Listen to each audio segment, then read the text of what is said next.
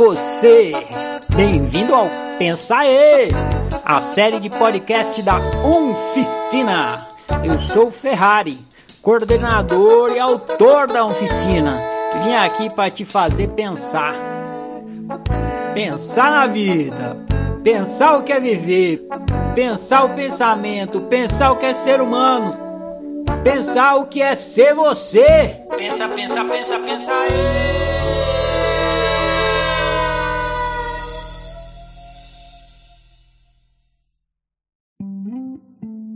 Eu fiz faculdade de comunicação. Fazia parte do curso de comunicação ter aulas de propaganda e marketing. Logo na primeira aula dessa matéria, um professor com cara de integrante do Clube da Luta. Ops, quebrei a primeira regra. Perguntou para a classe cheia: Qual é a coisa mais cara do mundo? O povo começou a listar produtos de grifes famosas.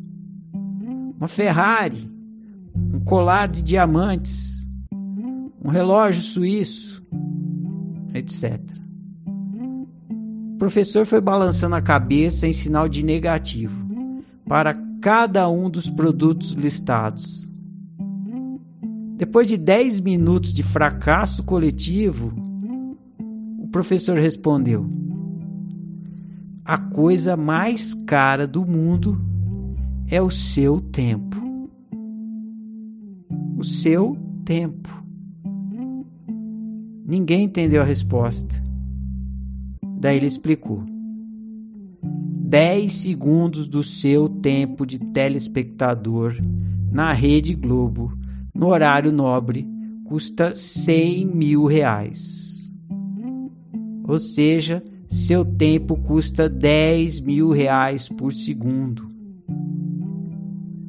Eu não lembro bem o valor exato, mas o valor era mesmo algo assim, de fazer cair o cu da bunda. Os alunos caem de pau duro, sonhando com o poder da profissão eu lembrei da música dos engenheiros do Havaí. Um dia me disseram que as nuvens não eram de algodão. Sem querer, eles me deram as chaves que abrem essa prisão.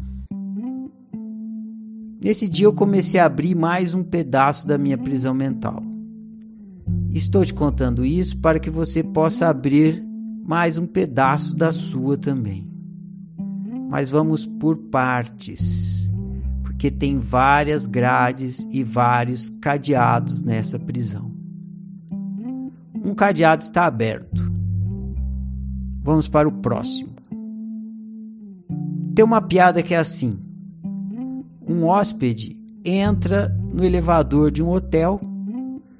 O assessorista lhe pergunta: Para qual andar o senhor deseja ir? O hóspede responde: Tanto faz. Entrei no hotel errado. Ora, de que adianta ir para o primeiro, segundo, terceiro, quarto andar no hotel errado? De que adianta ir para qualquer andar no hotel errado? Nenhum andar no hotel errado pode levar você até um quarto que fica em outro hotel. Óbvio. E pronto. O segundo cadeado está aberto. Logo mais você vai entender melhor por que contei essa piada. Vamos agora ao terceiro cadeado. Depois que abrirmos o terceiro cadeado, o primeiro e o segundo fará mais sentido e você poderá sair da prisão inteira. Tem um jogo de enigma que o coordenador do jogo conta o final da história e os jogadores devem descobrir tudo o que aconteceu até chegar naquele final, fazendo perguntas ao coordenador. Os jogadores podem fazer qualquer pergunta de sim ou não para o coordenador.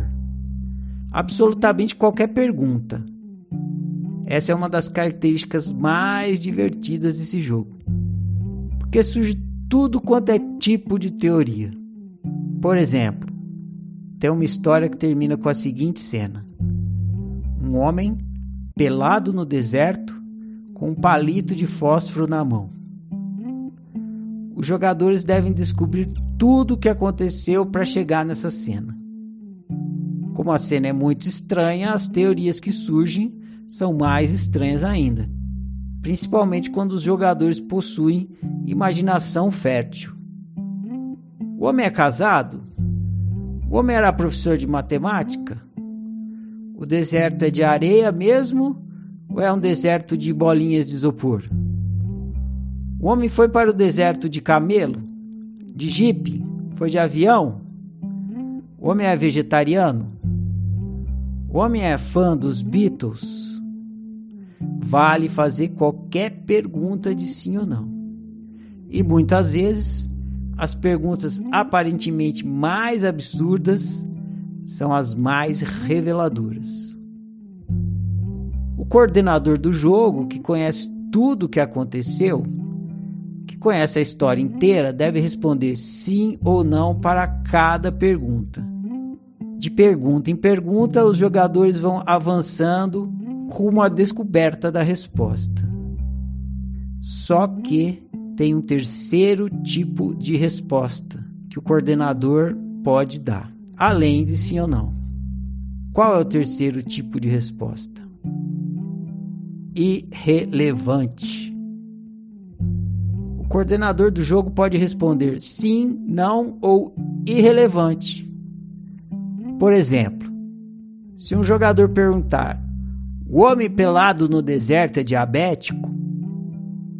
Coordenador do jogo pode responder que sim, se o homem for realmente diabético.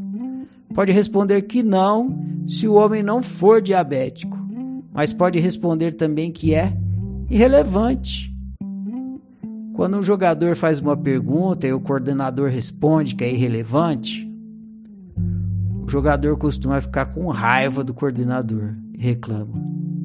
Sim ou não? É sim ou não? Diz sim ou não. E o coordenador repete: É irrelevante.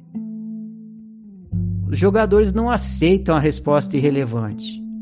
Eles se sentem ignorados, desprezados. Os jogadores aceitam sim ou não, mas a resposta irrelevante não desce. O jogador tem a sensação de que o coordenador não quer sequer considerar sua pergunta, que o coordenador está fazendo pouco caso da pergunta dele, por isso que ele está dizendo que é irrelevante. O jogador acredita que a resposta irrelevante não ajuda em nada, que é a pior resposta. Só que é justamente o contrário. Irrelevante é a melhor resposta. Irrelevante significa que o jogador está delirando, que ele está viajando na maionese. Irrelevante significa que a linha de raciocínio que o jogador está fazendo não vai levá-lo à descoberta do enigma, que vai fazer o contrário, irá afastá-lo da descoberta. Irrelevante é a melhor resposta porque significa abandone imediatamente esse elevador porque você entrou no hotel errado. Entendeu melhor agora porque contei a piada do hotel errado no começo desse podcast? Quando você está no hotel errado, a melhor coisa que você pode fazer é sair do elevador.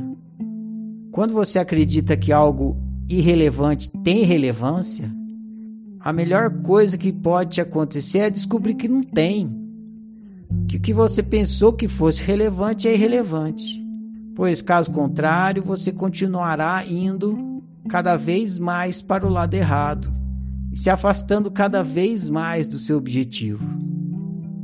Irrelevante é a melhor resposta, porque faz você investir bem a coisa mais cara do mundo, o seu tempo.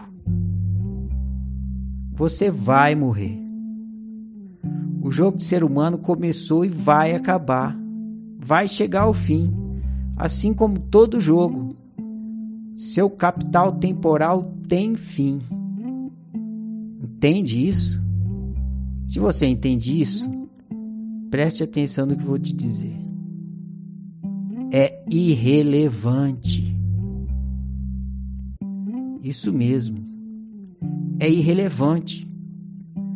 Tudo isso com que você se preocupa, desde a cor da cueca do presidente até o paradoxo da fenda dupla, tudo, tudo, tudo, tudo isso é absolutamente irrelevante. Para viver bem, só tem uma pergunta relevante a ser investigada e respondida: O que é ser humano? Só isso.